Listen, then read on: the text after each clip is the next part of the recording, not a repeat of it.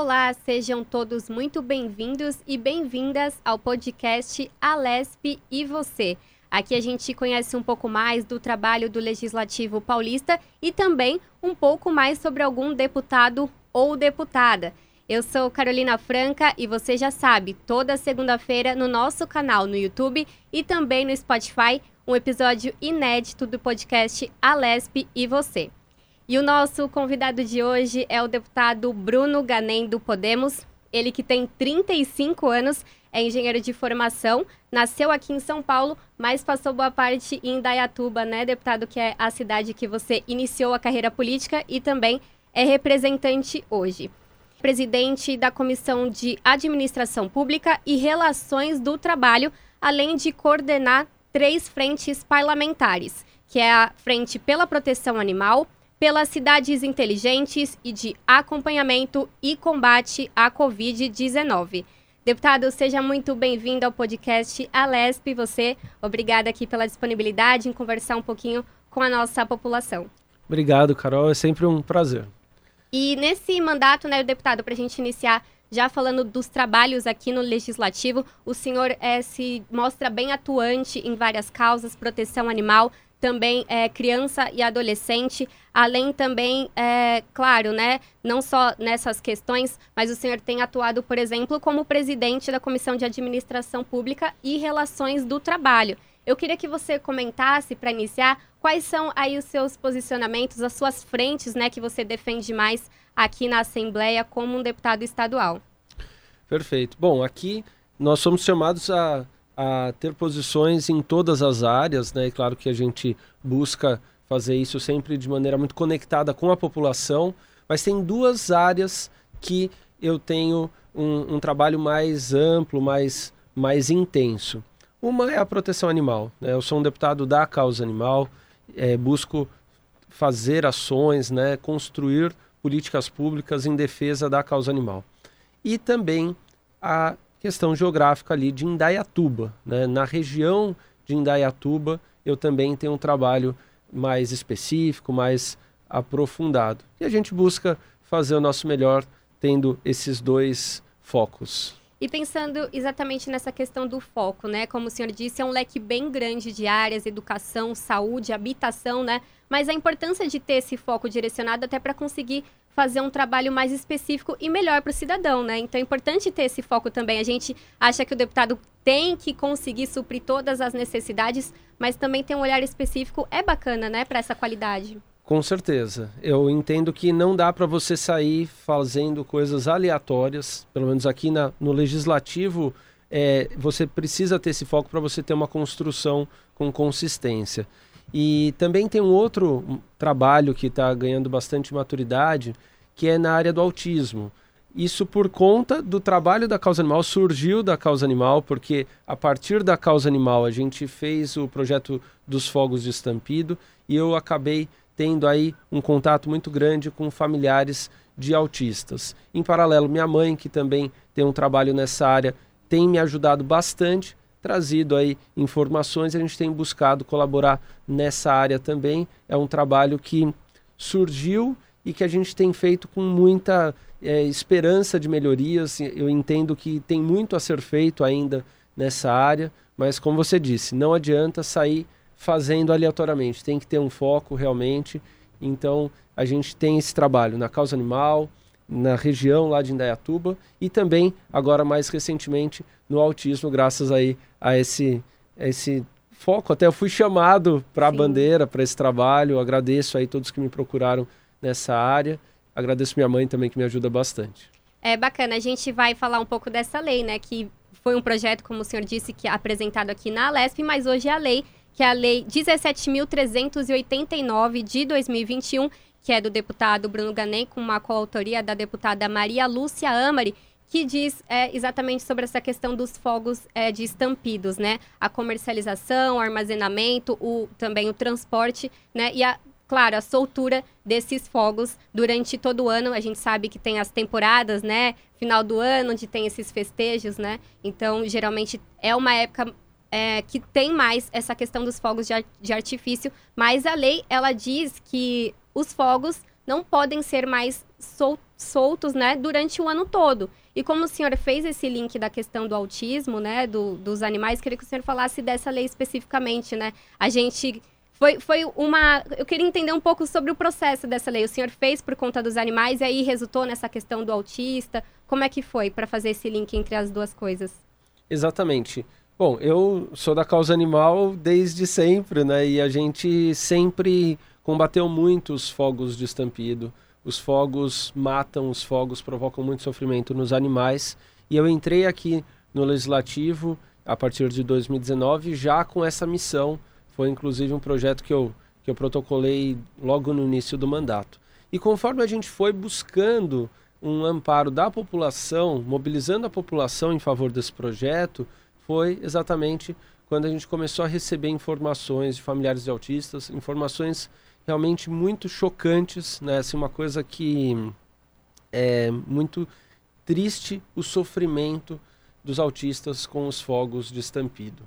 E aí unimos forças, né?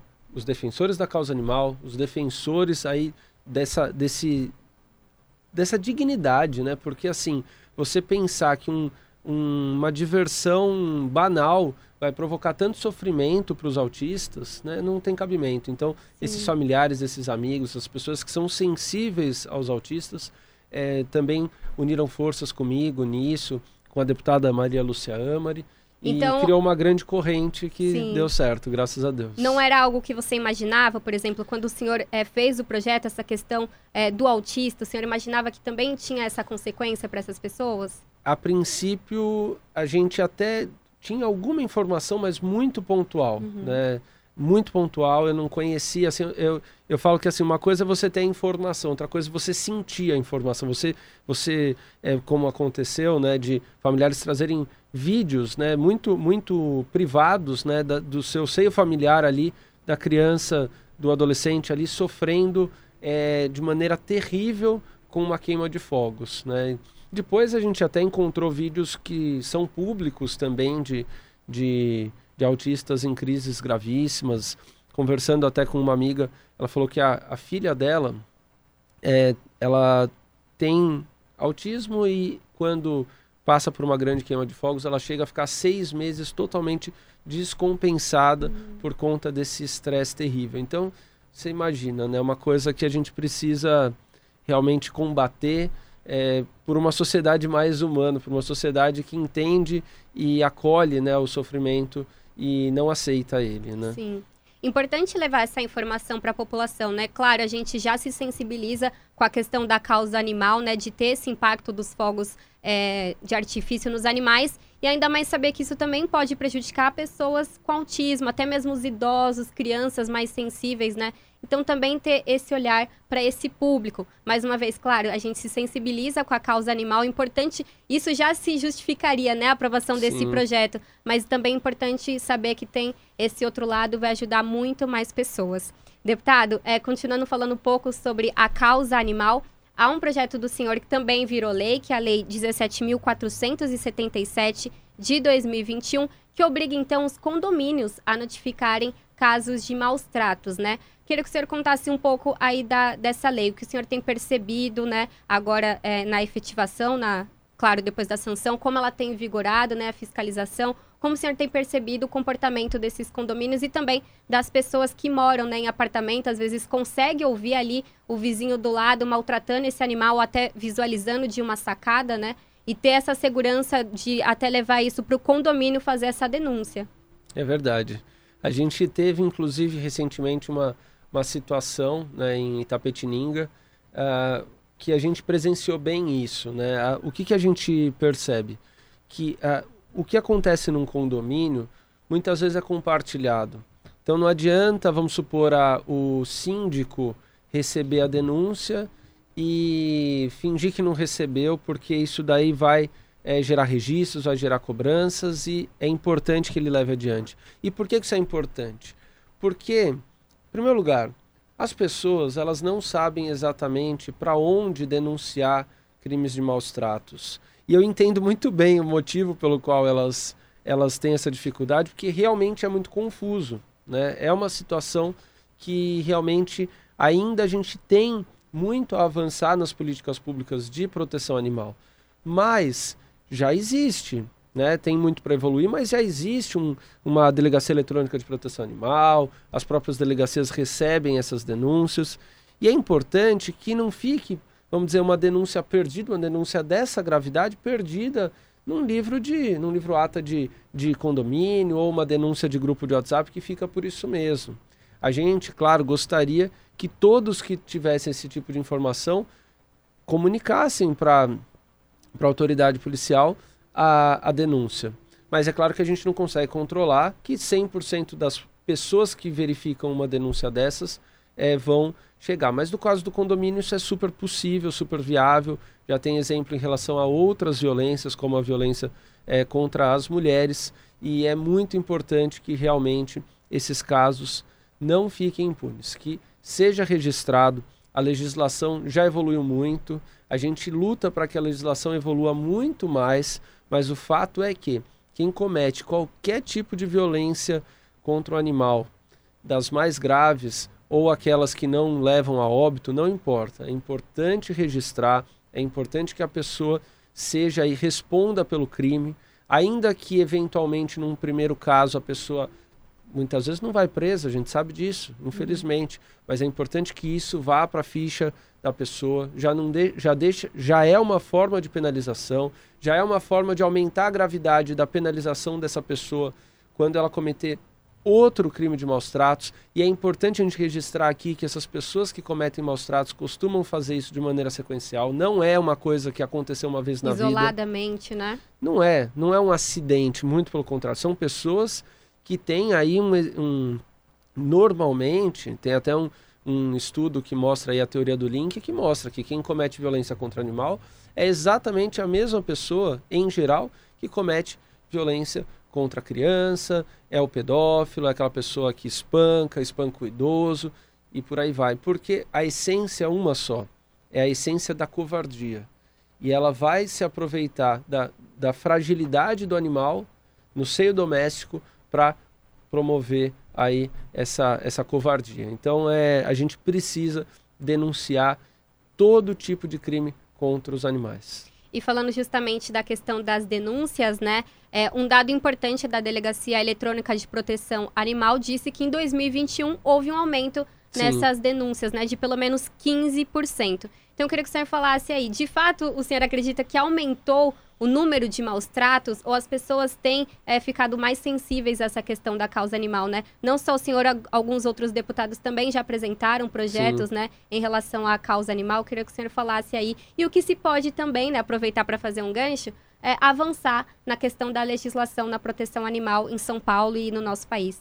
Perfeito. Se a gente olha a curva aí das, das denúncias na DEPA, né, da Delegacia Eletrônica de Proteção Animal, você vai perceber que ela está se popularizando, né? ou seja, cada vez mais as denúncias estão acontecendo e isso não tem a ver com, vamos dizer assim, com mais violência contra os animais. No entanto, na pandemia a gente percebe que teve um aumento, sim, ou seja, esses, esse percentual, esses 15%, ele não se explica só por esse crescimento natural de popularização do serviço da DEPA. Tem também a ver com a, a questão do, da, da pandemia, que as pessoas ficaram mais dentro de casa. Teve um primeiro momento que era uma coisa que poderia ser até considerada louvável, em muitos casos realmente foi, das pessoas que estavam é, em casa e foram adotar. Teve um movimento muito grande de adoção né, de, de, de animais, não só adoção, compra também, enfim, as pessoas passaram a, a trazer para suas casas o, o pet. O problema é que nem todo mundo que fez isso fez isso entendendo que não estava adquirindo um, um equipamento, uma coisa, estava é, trazendo um, um ser que, que exige cuidado, né? E que precisa ter esse amor, esse carinho e que não é descartável. Nem todo mundo tem essa consciência. E também a gente percebeu que a sequência foi que muitas dessas pessoas, muitas não, né? Pelo amor de Deus, não uhum. vamos falar muitas porque não são muitas. É, proporcionalmente são poucas, mas algumas dessas pessoas descartaram esses animais depois de um tempo, não se adaptaram e agiram da pior maneira possível. E nada justifica um abandono, nada justifica uma violência. São pessoas que não têm nada a ver, vamos dizer, aquele 1% que não tem nada a ver com os outros 99%. Sim. Tantas pessoas que nunca tiveram pets, adotaram e estão aí com seus pets, dando todo amor e carinho. 1% de pessoas de coração ruim, né? De coração de pedra que, que fizeram isso e que provavelmente já faziam outras maldades de outras maneiras, né? Então, sim, infelizmente, vamos dizer assim, aumentando a proporção de lares que têm pets, automaticamente essas pessoas do mal, elas se mostram e fazem esse tipo de coisa. Uhum, pensando também na questão da, da legislação, né? Eu fiz a pergunta, mas só relembrando, né? A gente acaba falando aqui bastante sobre a importância, né? É, o seu olhar sobre a legislação, né? O que pode ainda ser feito para ajudar essa questão da causa animal, da proteção animal. Perfeito. A gente tem muito, muito a fazer ainda, é, é, tem muita coisa. Apesar de que o nosso estado tem despontado de uma maneira fantástica, é, liderando a proteção animal a nível nacional. Eu estou percebendo isso de uma maneira muito clara. O que, que a gente percebe? Primeiro, a gente precisa de leis mais rígidas contra a violência aos animais.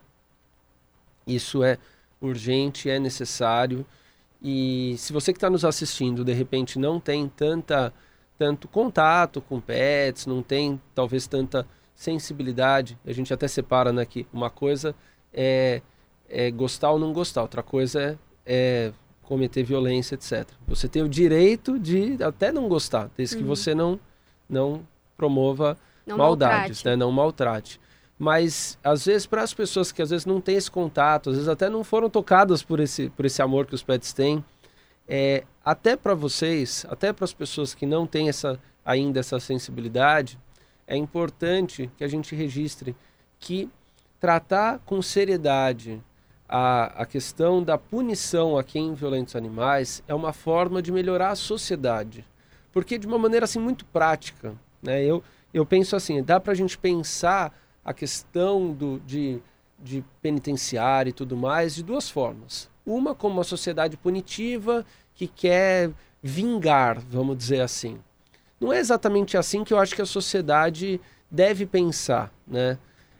Existe uma forma que é um pouco mais prática, que é no sentido que de tirar da sociedade as pessoas que estão provocando mal à sociedade e deixar essas, essas pessoas isoladas enquanto elas provocar, produzirem esse tipo de mal para a sociedade. Então, olhando por esse aspecto, um aspecto muito prático de deixar a sociedade, vamos dizer assim, mais harmônica, a gente precisa entender que a pessoa que está num, é, num contexto de violentar animais, ela está representando risco para a sociedade, risco para os animais, risco para as crianças, risco para os idosos, risco para todos. Então, é por esse motivo acima de tudo, que a gente precisa tirar essas pessoas da sociedade. Então, o primeiro passo, a gente precisa de leis mais rígidas para que a prisão seja em regime fechado.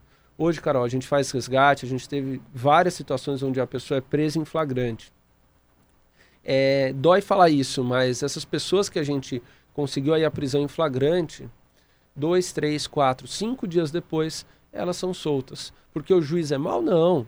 O juiz cumpre a lei, né? Assim como o delegado cumpre a lei, todos cumprimos a lei. Então, o que, que a gente precisa? De leis mais rígidas, para que a prisão seja em regime fechado, para que a gente possa tirar da sociedade aqueles que estão atentando contra a nossa sociedade. Né? Simples assim. Não é, não é, é, é lógico que a gente tem raiva dessas pessoas, a gente é, carrega sentimentos ruins dessas a essas pessoas que fazem maldade ao, ao, aos bichos.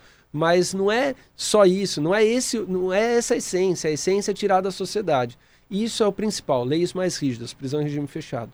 E políticas públicas, a gente tem que fechar o ciclo. Né? Eu sou engenheiro de produção e a gente vê que hoje o, a, a gente precisa fechar esse ciclo. Começando na DEPA, que nós já temos, é importante que as delegacias elas tenham aí todo o suporte para dar continuidade a essas denúncias da DEPA. Alguns lugares já têm condições para isso, mas a gente precisa ampliar isso para todo o estado, para todo o país, para que essas denúncias possam a, a força policial ir lá, identificar o, o criminoso, prender o criminoso. Isso é um, é um lado da uhum. coisa, mas o outro lado é que os pets que são resgatados ali, eles precisam ir para algum lugar.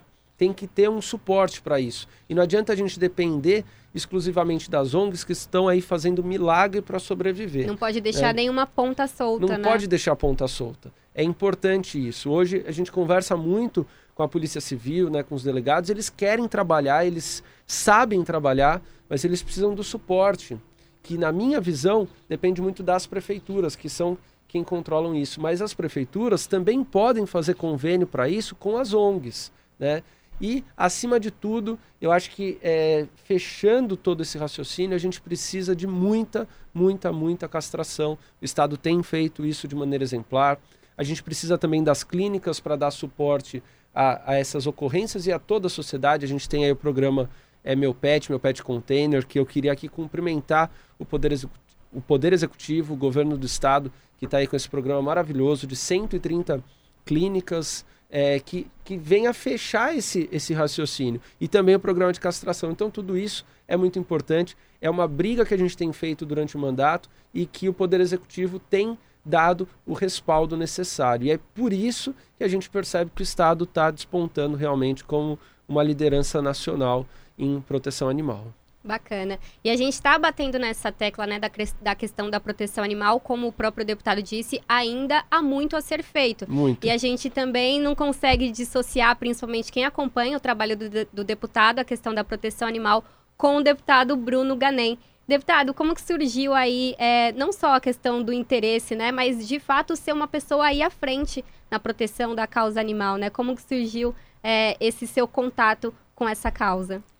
Olha, é, isso é bem interessante, Carol, porque a gente. Eu lembro. Eu tento voltar no tempo, eu só. Assim, acho que desde que eu existo, né? Desde uhum. que eu uhum. me lembro, me conheço como gente. Eu lembro uma vez, por exemplo, que a gente encontrou na rua, lá em Dayatuba, é, um gatinho, e aí eu, é, junto com a minha irmã e um vizinho, a gente encheu a casa de, de cartaz, ou o Simba fica, ou a gente vai embora, umas coisas meio dramáticas assim. Preciso nem falar que o gato, o Simba, ficou, ficou né? E a gente já tinha cães também, né? E então sempre esteve muito presente, né? Acho que tanto a questão da proteção animal quanto esse ativismo, né? De uhum. querer, né? Enfim. E, mas não tive dificuldade nenhuma, porque meus pais também sempre amaram os animais, né? Mas vai que eles não quiseram. Então, como eles tinham saído, a gente estava com, com a, a, amiga da minha mãe, que é vizinha e tal, a gente já aproveitou, já, já fez os cartazes, já né? fizemos né? uma, né, uma mobilização. A campanha Pro Simba deu certo, né? Sem nenhuma dificuldade. Acho que foi a campanha mais fácil que eu já fiz na vida, foi a campanha Pro Simba. E, e assim, sempre, né? A gente nunca aceitou, eu nunca aceitei a covardia, a violência contra os animais, sempre a covardia, de uma forma geral, acho que é uma coisa que, não, que eu não consigo lidar com covardia, sabe? E aí é, é contra os animais, é contra aquela pessoa que está, pessoa ou animal que está em situação de vulnerabilidade em qualquer contexto, né? É, seja um, um, um, pet, seja um animal, né? seja um, uma mulher, seja um homem, seja um idoso, uma criança, mas onde existe vulnerabilidade, isso me dói muito quando eu vejo o, o maior é, vamos dizer assim, subjugando o menor e agindo de maneira injusta em cima daquilo. É, eu não consigo aceitar isso. E, e a gente vê que isso foi caminhando e tal. Na época, eu, também na questão ambiental, eu, eu trabalho bastante, gosto bastante. A gente criou, eu criei né, um, um grupinho que era é, Grupo Associação à Vida, plante uma árvore e colabore com o Brasil. Eu lembro que era, era isso, assim, uma coisa bem infantil Sim. e tal. Lógico que meus pais, hoje eu acho que eu fui atrás de fazer camiseta, de plantar e tal.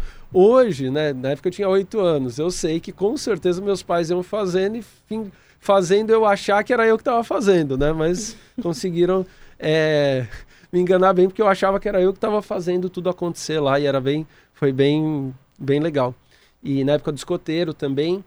E na política. Isso que eu ia falar, coisa... já tem uma associação né, com a questão da política, né? De, de estar ali também fazendo Sim. essas reivindicações. Mas, Carol, tem uma coisa estranha nisso tudo, uma coisa curiosa.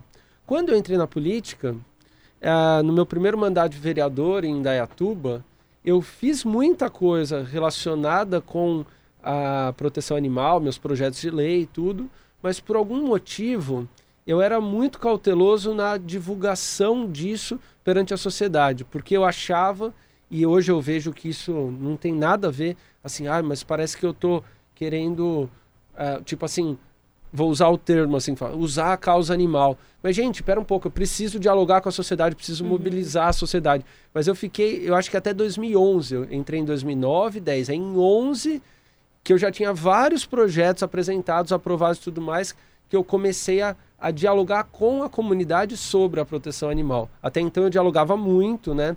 Eu sempre fiz reuniões de cidadania, café de cidadania e tal, mas eu eu era uma causa que coisa. você guardava é, para você. Eu né? guardava para mim. É como se assim era tão pessoal, tão íntimo que eu talvez tenha sido por isso. Eu pensava assim, nossa, mas eu vou, sabe? É, é estranho. Então eu fazia, mas eu não eu tinha um, uma trava em divulgar isso, era muito esquisito. Aí em 2011 que eu comecei realmente, a gente criou um grupo ali e a coisa foi foi crescendo mais. Mas é, é, é interessante, né? Porque tudo que envolve tem o lado racional, mas tem o lado emocional. Tudo que envolve Sim. emocional, a gente, né?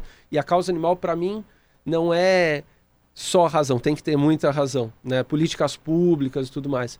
Mas quando envolve emocional, né, a gente tem que é, é saber ponderar tudo para poder conquistar aquilo que a causa necessita, né? E que bom, né, que hoje tem esses papéis de divulgação, né, e também o senhor ter tido, né, também essa sensibilidade de transparecer isso para a população, como o senhor disse, quantos contatos, né, a gente não consegue fazer quando a gente leva essa corrente do bem, né, consegue multiplicar, trazer mais pessoas para lutar junto com a gente. E, é deputado, é, é, sobre essa questão da política, né? O senhor já falou um pouquinho aí do seu início, lá em Dayatuba, né, como vereador, mas, de fato, como que foi essa, essa sua mudança para a candidatura do deputado estadual, estadual, né? Contar um pouquinho aí como que foi lá na, na época de vereador em Dayatuba, né? E quando o senhor decidiu agora eu posso representar, consigo representar a cidade de Indaiatuba perante ao estado como um deputado estadual.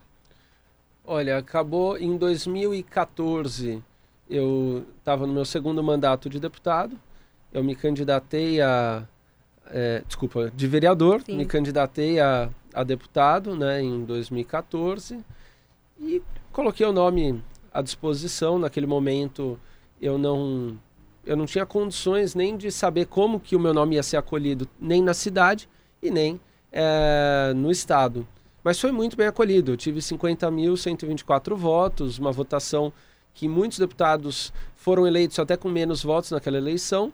Por uma questão partidária, eu não fui eleito, mas fiquei, claro, muito feliz com o resultado. Né? E aí, na sequência, em 2018, eu fui candidato e minha votação dobrou. Eu fui para 106 mil votos e o trabalho também dobrou, tudo, tudo dobrou, né? Então, acho que é, acabou acontecendo de maneira natural, né? O, eu me abri para o Estado né, entre 14 e 18, tanto que em 2014 tri, é, 30% dos meus votos foram fora de Indaiatuba.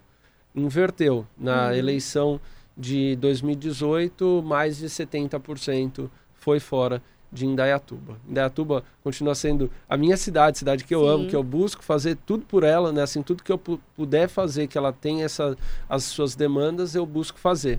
Mas eu me abri, eu me permiti abrir aí para o Estado, e agora, claro, no mandato, mais ainda, né? Até, aliás, uma coisa interessante da causa é que a causa, ela não respeita a fronteira de nada, né?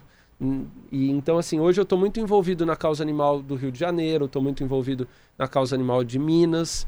Às vezes a gente recebe demandas de fora do país também, enfim, não tem não tem fronteiras. E deputado, é, para finalizar, a gente estava falando aqui nos bastidores, né, sobre a questão da participação da sociedade, né? O senhor disse que fez é, como vereador e faz aqui como deputado vários eventos em que a sociedade costuma ir participar, né? Mas quando se fala em ocupar esses espaços de poder, os espaços públicos, como a questão das câmaras de, de vereadores e aqui a Assembleia Legislativa de São Paulo, o senhor sente um pouco de falta. Queria que o senhor deixasse aí nesse espaço final que a gente vai deixar aqui no podcast, né, esse convite para a participação da população, né, e ocupação desses espaços, né, que são da própria sociedade. É verdade. O que eu percebo é que as pessoas, elas não se sentem à vontade para vir aqui e isso é uma coisa que a gente tem que mudar. Né? Aqui a Casa Legislativa, a Assembleia, ela é da população, as pessoas têm que se sentir à vontade para vir aqui, da forma que julgarem melhor, né? A gente percebe que as pessoas, elas é que a gente estava até conversando aqui fora do ar, né? Que às vezes no ambiente externo as pessoas participam muito mais. Aqui elas se sentem um pouco é, mais constrangidas. Gente, a gente precisa acabar com isso. Essa casa é de vocês, é da população. A gente está aqui para representar vocês, né? Claro que a gente busca outros meios de conversar com a população. O contato a gente nunca vai perder, mas essa casa é do povo, é da população e é muito importante que a população sinta isso, se sinta sempre muito à vontade para vir para sua própria casa. Perfeito. Deputada, agradeço aqui a sua participação no Alesp Você. Muito importante tra trazer esse papo, né? Conhecer um pouco mais dos deputados. Mais uma vez, agradeço a sua participação. Obrigado, eu que agradeço a oportunidade. E obrigada também a todos vocês que acompanharam a Lesp e você de hoje. Vocês podem acompanhar a gente, como eu disse, no nosso canal no YouTube e também no Spotify. Você também acompanha tudo o que acontece aqui no Palácio 9 de Julho pelas nossas redes sociais, o site e também pela programação da TV Alesp. Você pode acompanhar. Alesp, você mais que perto juntos. Até a próxima!